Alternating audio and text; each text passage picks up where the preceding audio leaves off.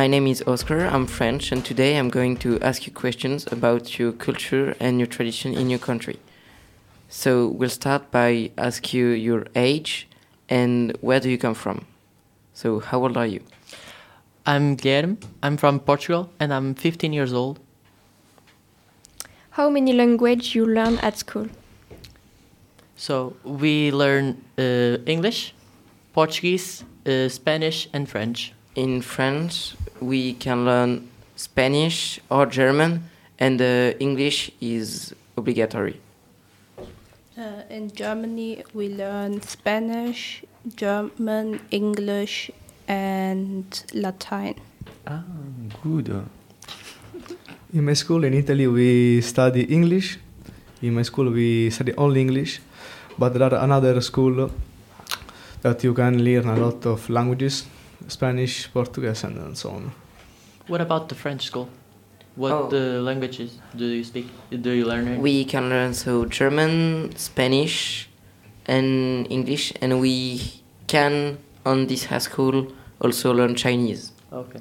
Where do you live? I live in a, a little town uh, called Yes. Alijó, next to the river Douro. That it's most known for the good wines. And uh, have uh, do you any siblings? Yeah, I have one older sister. She's a nurse and she's 28 years old. Okay. Um, I have six siblings. They are all older than me, and I'm the youngest. And you? I have uh, two uh, sister and uh, a- a- one brother. So in what city is located your high school for the for you two? Um, in Germany, I live in Remscheid, but it's very central. In Sicily, um, I live in Catania, uh, near Catania. What's the name of your school? It's uh, Dom Sancho II Alijó. It's like a name of the king we had. Ah, Okay. okay. And you? Uh, my school name is Albert Einstein School. Okay. My school is named uh, Marconi Mangano uh, in Catania. What's the f- uh, what is the name of the French school? LP2I. Okay. That stands for Lycée Pilote Innovant et International. Okay. And uh, what uh, what you uh, hobbies? So in my free time, I watch series, listen to music, and it's pretty everything. Um, in my free time, I like to go out. I listen also to music, and I sometimes go to the dance class. In my free time, I love go to gym and uh, also play saxophone uh, in uh, school music in Catania. What's your favorite subject at school? So I don't have like a favorite, but I ha- I like math. It's not that that special for me, but it's one of my what I like.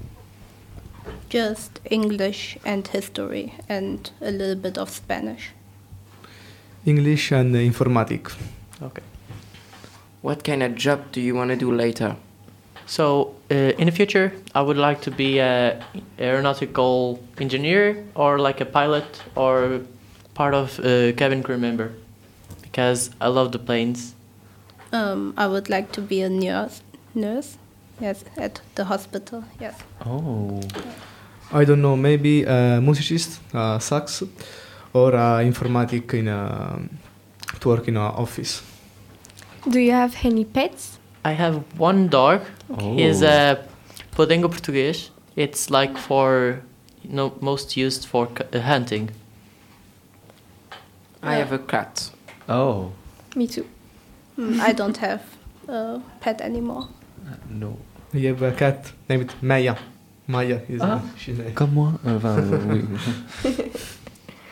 Our uh, our school helps to save the environment. Mine has uh, some projects like with biology and chemistry. We Ah. went to a, a, a closed river just to um, make studies of the water, uh, like the pollutants in the water. And like we have like uh, recycling points. We have like another project that collects like broken electrodomestics and change it for money to invest in the school. Okay. And we are going to plant like 100 trees in the region. A good project. Um, we don't really have much, but we have the now the Erasmus Plus AG, and uh, we used to collect trash at the streets. Yes. Okay. Yes, we do many projects to help the environment, the civic education uh, with my class and uh, classmates. Okay. Do you like doing sports in your free time? I'm not like a athlete kind of person, but I like doing um, badminton. Okay. Oh, I you I do uh, basketball practice uh, twice or three times a week.